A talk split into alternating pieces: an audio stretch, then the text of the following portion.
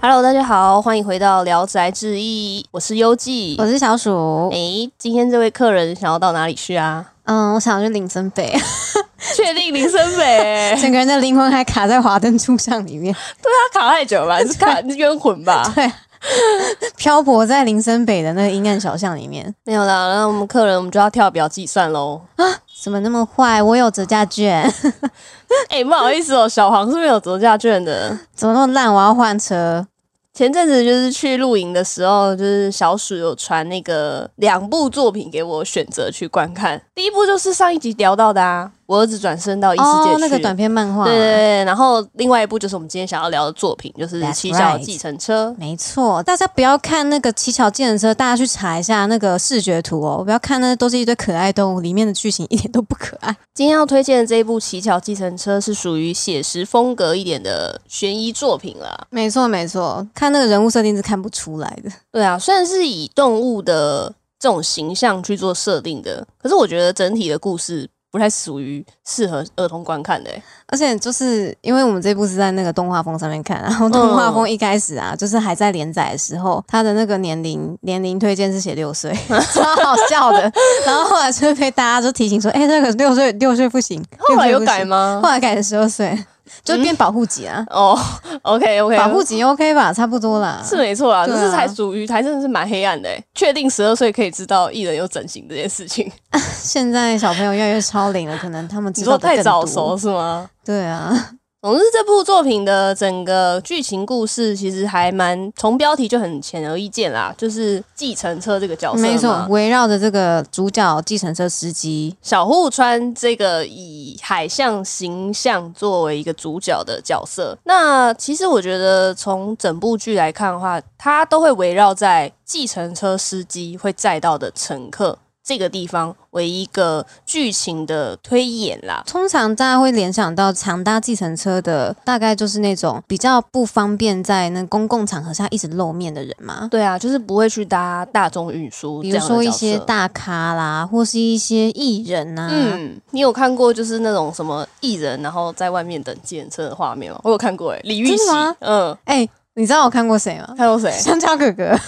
真的，而且他头上还戴那条黄色的，哦，真假的？因为他刚下，他好像要去你说刚活下动戏还，是什对么，好像要去活动还怎哦，样？你说已经已经完妆了。对对对对对对，然后好跟特他别的哦经纪人很猛哎、我觉得就是整部剧情，其实你也可以去窥探说计程车司机这个角色平常会遇到的一些人事物啦。，对，还有他的 OS，嗯、整部动漫其实还围绕着一个小小的一个对话的彩蛋啦，算是以漫才这个主题。对，我觉得可以很还蛮明显，可以就是了解到那个脚本在写这个嗯对话的时候，它有一个特别的节奏感，不对知道你有没有对对感对觉到？像是我们主角那个小户川司机啊，他算是一个吐槽艺。嗯因为他就是常常会很一针见血的，对，就是他觉得该吐槽的地方就这样吐下去。我觉得算是一嗯个角色设定，而且它其实在第一集的时候就有广播剧这个小小的细节做展开啦。嗯，那其实，在围绕这些乘客以外，它也有另外的提到，就是增添故事的乐趣性，它还有加入就地方小混混这样的一个角色。对，他就是那种黑道角色。对啊，对啊，对嗯啊！再从黑道这个角色引发出一些新闻事件，然后黑白正义之间的勾当、啊没错，对啊黑白两道勾结啊，听起来没错多没错磅礴啊！对啊，就是大概围绕在这些角色里面去做一个故事的发展啊没。错，其实它里面还有一条就是最主线的剧情，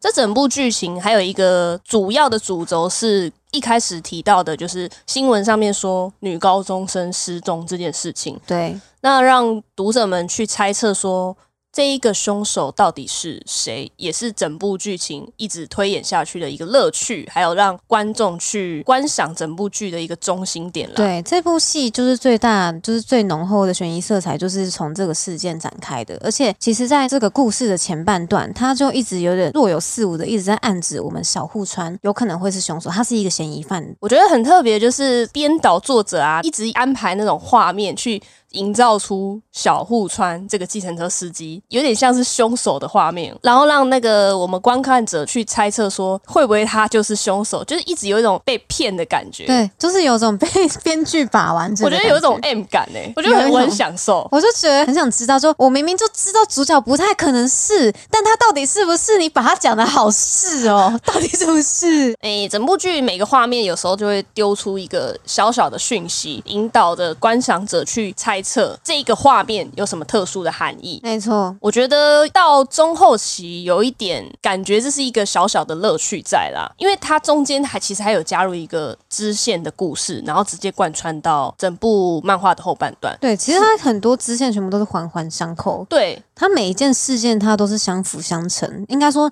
其实如果你把这整部戏剧的角色画成一个人物图的话，嗯，他们每个人的线条都会重叠到，对对对对对，这就是我觉得编剧很巧妙的利用这种群像剧的概念。然后哦我对觉得还有一个蛮特殊的点是，一点算是小物品藏在那个画面之中那种彩蛋的感觉，嗯不管是画面也好，或者是它里面想要埋的伏笔的一些物件也好，比如说是爱心笔这件对，东西，而且甚至呢，像刚刚优记提到这个爱心笔，是我们从那个 OP 片头曲的小画面就可以看到了。就是这部动画的片头曲啊，就是是一个叫做潘皮的歌手，嗯，就是一个饶舌歌手唱的。他的真人 V 里面也是埋了很多的动画的小彩蛋，像这个嗯爱心笔，他们就把它实体化。然后在那个真人 V 里面有出现，我觉得这个爱心笔甚至可以就是当做之后的一些周边商品做贩售、欸，哎、好像有在卖哦，真的感觉吗有卖，因为这很没理由不卖吧？我觉得，我觉得蛮可爱的。我觉得去去日本搜寻一下什么 goods 应该都有。哦对我觉得就一是定有有人在做。对，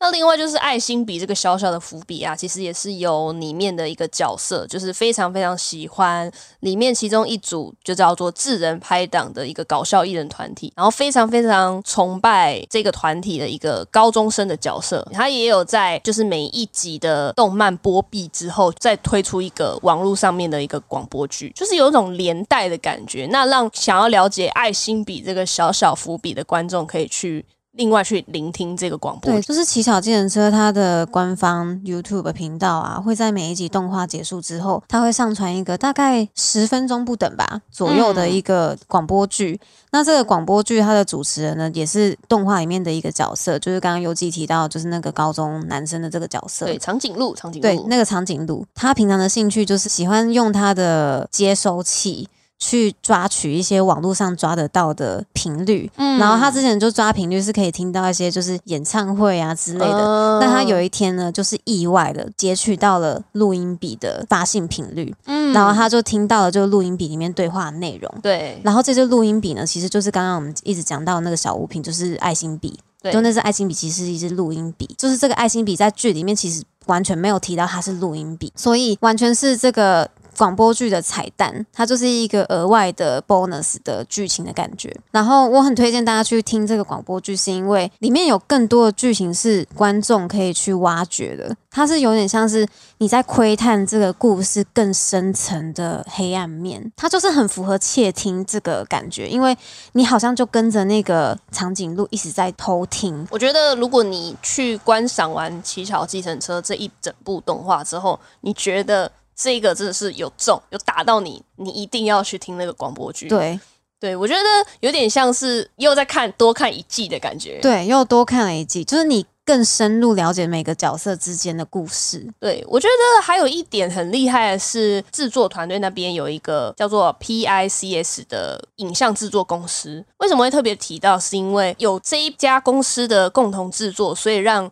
整部动漫有一个更不一样的感觉。第一点就是所谓的跟 Twitter 就是去做联动，华泽就是一个河马的角色，他是非常非常想要红的一个角色。对他就是想要成为网络红人，对他所做的一切都是伪善。老实说，我觉得其实我一开始非常不喜欢这个角色，因为他就是一个有点重度沉迷在网络世界，他很就是沉迷在推特里面，对，他就是无时无刻都在发掘梗，想要为了爆红。比如说，他前面就是跟小户川，就是跟那个我们主角那建车司机嘛，就是合照了一张。嗯，然后呢，他就是把他的贴文打得非常的温馨，就好像他就遇到一个什么大善人啊什么什么的，然后他就 po 了这个贴文，然后呢大家就觉得哦这是一个温馨的小故事，然后就疯狂转发他的文章。可他写的文章根本就是 bullshit，根本没有发生这件事情，他只是请小户川拿他的手机就是跟他拍一张照，然后他就把他的贴文写的好像是小户川主动跟他拍了一张照，然后祝福他要有美好的一天，要正面什么的，伪善。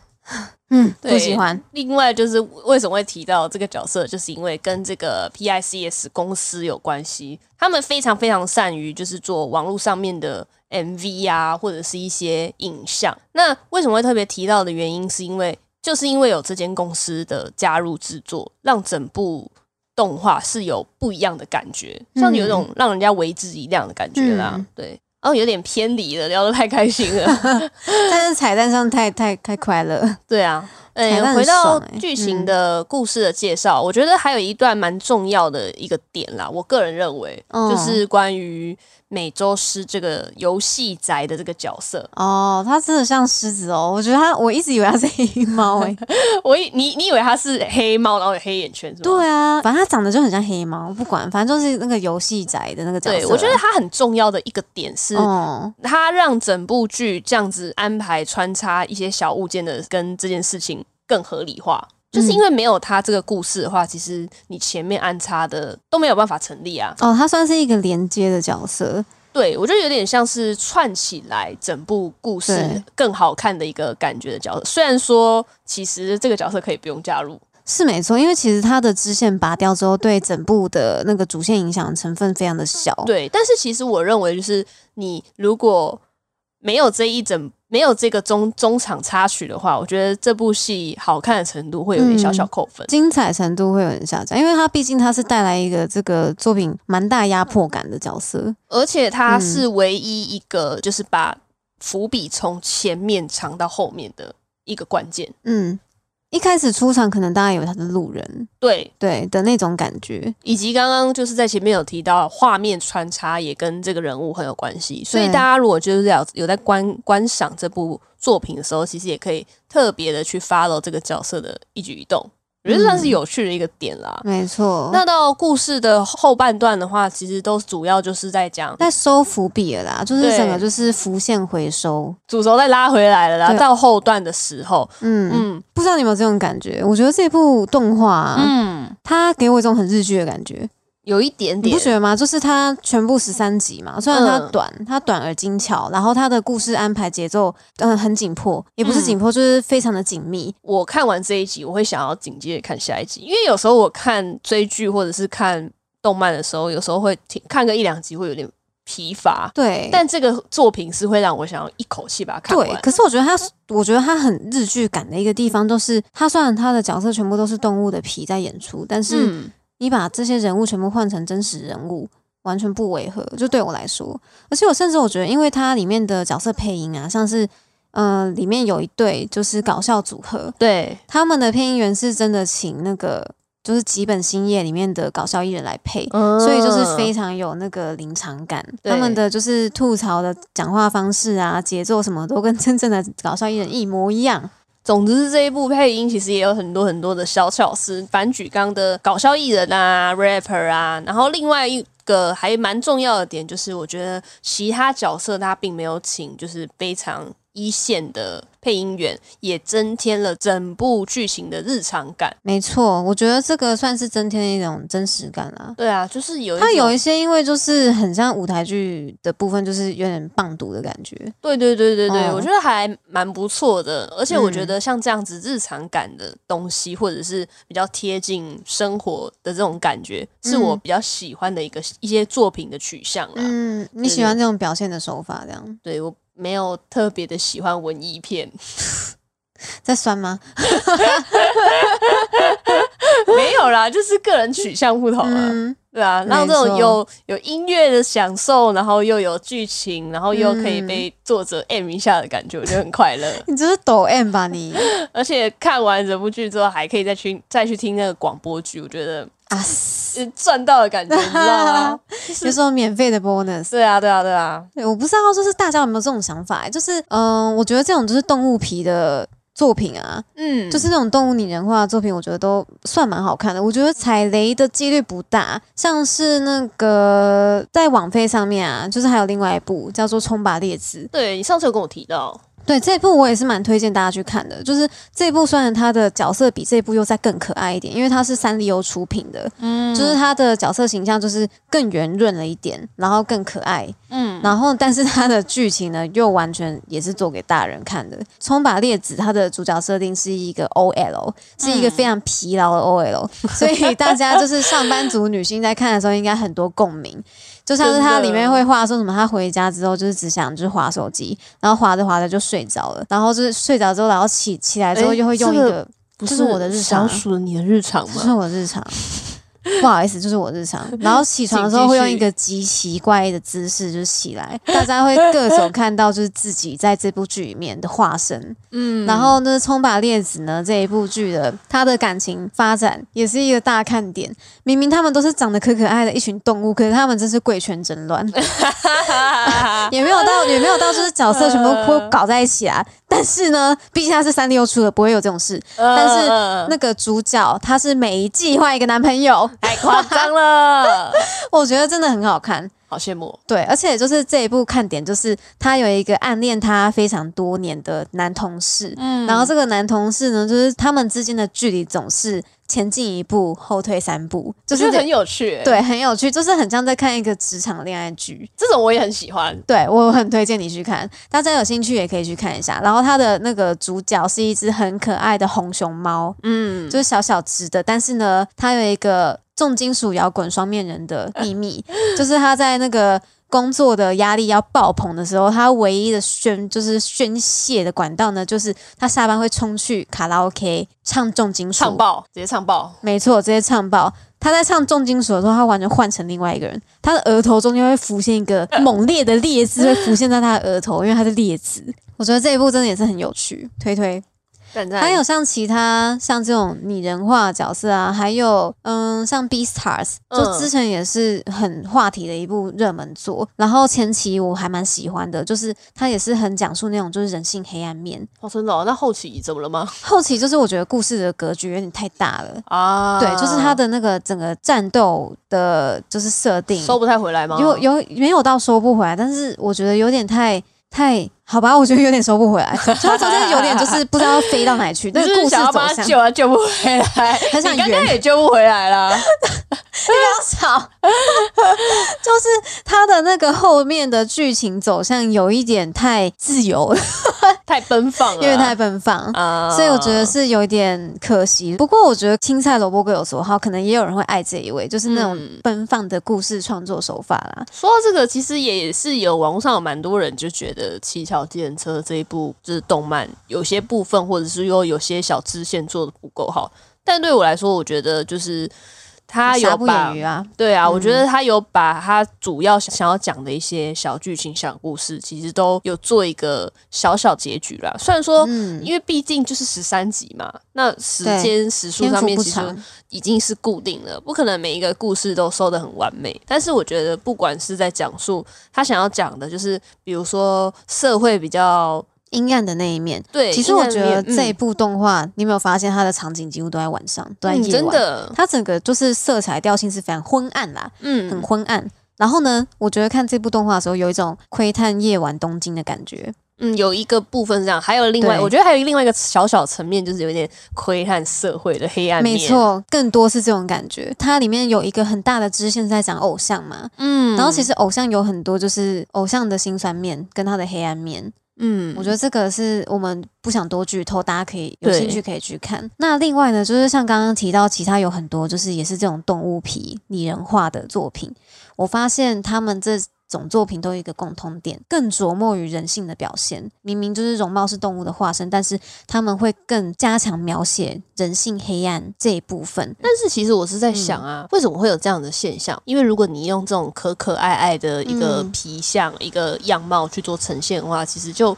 比较不会这么冲击力这么大，然后杀伤力不会那么大，就是会有点你披着一个动物皮，你啥事都可以做出来的那种感觉啦可。是我反而会觉得他有点像是他把人不是拟人化，嗯而是把人类拟作动物。就是对他，我觉得他可能是一个反向的思考，人终究是动物，人终究是依循着自己的本性去做那些行为，嗯，所以有些拟人化的作品对于就是动物形象的选择也会特别的刁钻。我认为是这样子，像这部《乞巧计程车》，它在动物上的选择，其实好像也是有一点它的巧思在。但这个部分我就觉得大家都会有自己的想法。啊对大家可以有自己的去解读。我们再次的提倡，欢迎在留言区跟我们讨论。那关于这部剧的话，其实我有蛮想要分享的一个小小的点，就是关于黑白两道勾结这个东西。嗯，有什么心得吗？也不是心得啦，只是说，其实警察跟计程车司机这个两个角色，嗯其实，在我们现在真实的社会之中，其实也是有关联的哦，并不是说这两个角色是胡乱添加进去的，嗯，因为像我们台湾有很多很多的义交都是计程车司机，哎、去我兼这个职真的是不知道、哎，冷知识吧？是兼职哦，所以是有薪的吗？有心有心带心的，哎、我以为义交是义义工工吗哎、我以为是我，曾经也以为是，但是就是我去年有在上家训班的时候，嗯然后老师就是有提到说，义交就这个角色是计程车司机、哦、在是做兼职，大部分都是是不是？比重蛮重的哦。真的哦，嗯，真的是冷知识哎、对啊，我就觉得就是，其实在这个故事里面，它的真实性也是有的，就是每一个角色的真实性嗯它是有的。就是警察跟计程车司机之间确实会有比较紧密的关系，这样。而且我认为那个关于医院的护士，还有那个药物的嗯控管，其实我觉得感觉应该也啊是真的是有的。也有可能，就是里面有很多的情况可以类比到那个现实生活啦。我觉得这一整部动漫这样看下来，其实我会觉得说，我好像增添了一点什么知识，或者是说，奇怪的知识增加了，对，有请猫猫出 场。 然后呢？我就觉得就是整部剧看下来不会有太过于负担的感觉，然后也嗯比较像是我也是那一里面一个某种动物的角色，我觉得我好像参与在那个他们的小小社区里面。嗯嗯，嗯那我是什么动物？你说我，你说我觉得你是什么动物？对，啊，我想一下哦，眼镜猴，你好什么？不行 啊，不是这，气急攻，气急攻心，爆炸！说眼镜猴到底有没有礼貌啊？ 很可爱耶，眼镜猴很可爱耶。天哪！节目要收了吗？不 然你觉得你会是什么动物？没有我，我理想中是再可爱一点的、啊。眼镜猴很可爱了，不是各位观众，你要去了解一下。请问一下，平常你会就是跟你的同事说：“哎、你长得好像眼镜猴哦，你好可爱哦。”不会吧？顶多就是说个猫猫狗狗而已吧？不是啊？你像什么猫？你像什么狗？完全没有任何可以眼太镜冷猴门啊？了吧？哪有？就是眼镜猴啊，还那个啦，你很像狐獴，各位，有感受到这个空气的凝结吗？ 这随不吧这不是这不是没有人接话、欸？我就想问一句，狐獴跟眼镜猴的差异就是有多到哪里去吗？嗯，很可爱啊，台湾一呢？卡哇伊です呢。我真的很想要报复你，然后就是在帮你形容一个，但我突然想不起来。我像什么动物？不是像像老鼠啊？啊，刚刚那个是猪啊，是猪，原来是像猪啊！这一段我这一段我一定会剪进 以去。后以后句尾都要加婆啊。啊，总之呢，推荐大家去看这部作品啊，婆。气死！我们这一集上的时候大概是三月下旬了吧？哼，有一个大新闻就是哎、日本呢，即将上映了，四月一号要上4映月一号《乞巧计程车》的深入森林剧场版。版，但大家台湾应该暂且是看不到啦。嗯，因为没有消息啊。嗯，不过我觉得一定会上。我觉得大家就是可以期待一下，因为我觉得对这一部作品其实到后面其实有埋一个小小的伏笔啊，大大的伏笔没，错大大的伏大笔大大大大伏笔，没错没大错，大大伏笔，大大大伏笔。七桥计程车大伏笔，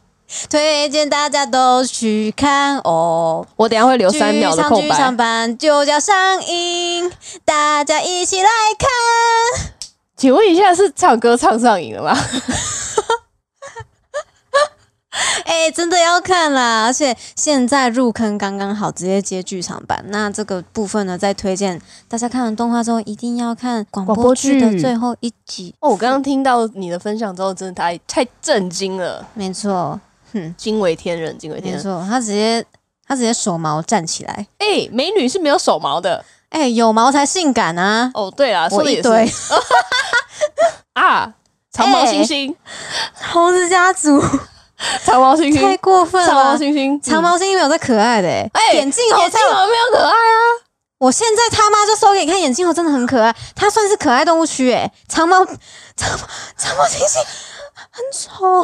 你给我跟所有所有世界所有长毛猩猩道歉我。不要。在本集节目录制，没有任何一只长毛猩猩受到伤害，大也家没有请任何放的心眼。睛猴受到任何的伤害。没错，这才是真正的话题扯远了。好啦好啦，扯远了。最后想分享一下这部的那个编剧的部分。对，编剧跟作者是此原和金野，我觉得他还蛮厉害的。他关于这种对话式的作品，其实还有一个蛮知名的作品，名称叫做《濑户与内海》。没错，《濑户与内海》这个是这个死原和金野他的漫画作品。没错，对他也是画画非常厉害的一个嗯厉害的剧作家。我觉得他对于就是剧情的编排，还有这种对话式的作品，其实掌握的还蛮好的啊啦。嗯，像那种就是做对话上层层叠叠的嗯感觉，嗯，香酥脆啊， 赞，香这像就是一酥脆个对话的千层派， 一口咬下，滋味满满，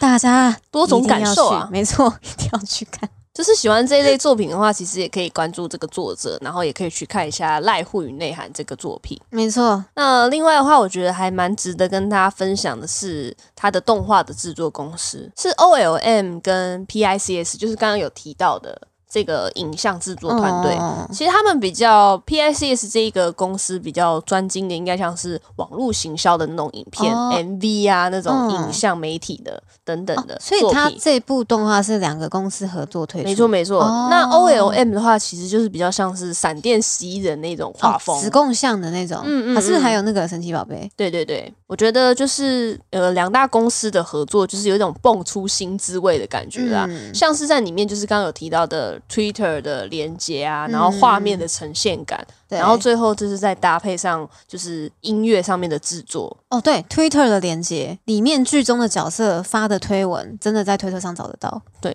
大家就是如果就是想要当个死忠粉丝，也可以去上面按个赞，来事实此跟来此一游。没错，现实虚实交错的那种爽快感。嗯，所以嗯整个安排下来，我觉得还蛮沉浸在这其中。虽然我已经看完，嗯已经差不多有一个多月了，嗯可是，我到现在还是觉得这部作品真的是代入感喜很强欢啦，嗯，。对，很我代觉得入我就感。是里面的居民，我不是眼镜猴，妈的你就是眼镜猴啊， 妈的，你直接化身进去就是啊，为什么是眼镜猴？没有。在音乐制作方面的话，其实我觉得也很厉害。这个公司其实曾经有跟台湾的滚石唱片就是有合作过。那也是来头不小。除了某些被网友挞伐的点以外，我觉得这部作品真的算是神作啦。嗯，而且我觉得也算是，其实他被踏伐的点也是很极少数啦，就是、嗯而且其实这一部我觉得不得不提啊，就是它作为一个动画，就是原创动画作品，它嗯算是一个超级大黑马，因为它是二零二一年的四月新番。那其实同档的作品有非常多超级众星云集吧。众星云集，就是他跟他同档作品有《我英》啊，《我的英雄学院》第哇五季，对，然后还有《佐贺偶像是传奇》第二季，还有呢《八六不存在的战区》，其实就是跟他同档的作品都是他的原作就很有名的那种口碑作。然后呢，他这个原创作品，因为他没有原作在后面加持，他只能靠就是行销，呃，对，就是可能靠数位行销啊，跟他本身作品的魅力，而他可以在就是现在闯出一个讨论度，我觉得完全是靠他本身剧本就是非常好。没错，还有画面的编排对啊，，全全部都是靠剧情，因为我很相信，就是好的东西绝对会传播开来的这个道理。那我们频道算是好的东西吗？这个不好说吧，哎我心 有 点痛，我先我先不说了，这个靠时间去佐证。对啊，因为说到那个时期，其实我有看《佐贺偶像》这一部，但你是有看哦、我有看，是因为那哦、超强的。超好笑的耶，超强的我超喜欢哎、你一、二季都看了吗？第一季是确定看完，第二季好像是因为当时还在连载，就是我就、哦你因为我放着我不喜欢还没有完结的 时候，你养肥，然后你就没有看完，对对对对，对，那你可以看完 了，那真是超强的。好赞哦，好喜欢《左会偶像是传奇》，改天可以再聊聊这部作品、啊。可以，改天大家有兴趣，我们也可以聊一下。反正反正这部作品就是一个大黑马啦。嗯嗯，我觉得在于就是音乐的方面，其实就是也是蛮厉害的。哦，音乐它其实它请的那个两个老舍的歌手嘛，一个是有配剧中角色，是，然后另外一个胖皮是你不是超唱爱吗？胖皮我很喜欢啊，嗯胖皮是唱那个主题曲的那个戴眼镜的男生，好棒，眼镜好棒，好那不是重点，重点不大家是发现了 吗？亚美德。大塞， Damare，不要吵。 反正呢，就是胖皮他也是一个很，就在在日本就是算是蛮有名的一个饶舌歌手，就是他也有上那个 The First Take 这节目，我觉得我们等一下会一样会分享在下面的对链，接。就是都会放在下面。而且那个刚好就是 The First Take，就是他们就是有上去唱那个那个《乞巧计程车》主题曲。嗯，嗯，一起分享好东西，分享出去。嗯，鼓掌鼓掌，耶！大家一定要去听，我觉得他们现场还蛮厉害的，很强啊，根本吃唱片长大的、欸，很厉害。而且我觉得他的那个另外要提一下，就是弹吉他那一位高频很好听。哦，他的高音好好听哦。嗯，而且很稳哎、以男生来讲，我觉得算蛮高的、欸，嗯，他的声音虽然不算浑厚，但是就是我觉嗯有得小像是尖锐、欸，我觉得有点小细尖致锐的。很好嗯听，嗯嗯嗯是很舒服的高音， ，O P 控的人可以去听， 嗯，可以， 就是我。你就是 OP 控，可是 O P 有时候真的会藏很多很多彩蛋啊，对啊，比如说这个 OP 其实有一个小小的彩蛋哦，大家可以去留意一下。但这边我不会告诉大家，因为我觉得讲了就破梗了。但是其实你在看完这整部动漫之后，在最后的最后，你就会发现一个惊人的小秘密。但是你其实，在 OP 动画就可以贯穿这一切，然后你就会你就会突然有一种当头棒喝这样，就是哇哇，哇，哦为什么我没有发现这样子的感觉？原来早在一开始就已经他已经告诉你明了。朗了，对对，说了那么多，就是很怕剧透啊，对， 说了那么多就很怕剧透，所以大家还是自己去享受这部作品吧。总而言之，言而总之，就是我觉得光从计程车这个角度，就有很多很多事情可以去发生及探讨。我觉得算是发现生活中美好的一些事物，以及小小的故事啊。就想分享的时候，其实还是有很多事件可以去做分享。发现生活美好的事物。你就从这个就是阴暗的杀人事件发生， 我只是突然想到这句话，就是我是想说，你就以计程车司机这这个角度去做观哦发赏，想嘛，对，去做嗯发想， 并不是说整件事情很美好啊，那也太奇怪了吧，反社会人格吧？嗯，早上好，台湾，我很喜欢杀人 案。现在我有杀人案，就是怎么还好讲，不是这就种事是。生活就是乏味，但也不乏味啦。对啦，我觉得算是从一个社会中很小的角度呢。对，去发现里面其实有好多故事可以去发展、去延伸，嗯嗯每个小角色、每个小人物都可以成为一个故事的中心点，嗯，算是这样子。这个也算是我看完整部漫画的一个对蛮大的一个感想。那我们今天聊了这么多，我计程车费还是会照算哦。你有了解吗，这位顾客？请问我是上贼船还是上贼车？。这个也是里面会有的一个台词之一哦 这个问我讲那到底个不发生好什意么思事，不好意思，那个钱还是要，我还是会 收、哦。还是照跳哦、不好意思。 那今天的分享就到这边啦，哎、我的车钱，嗯我是优记，我是小手，下次再见，拜拜。拜。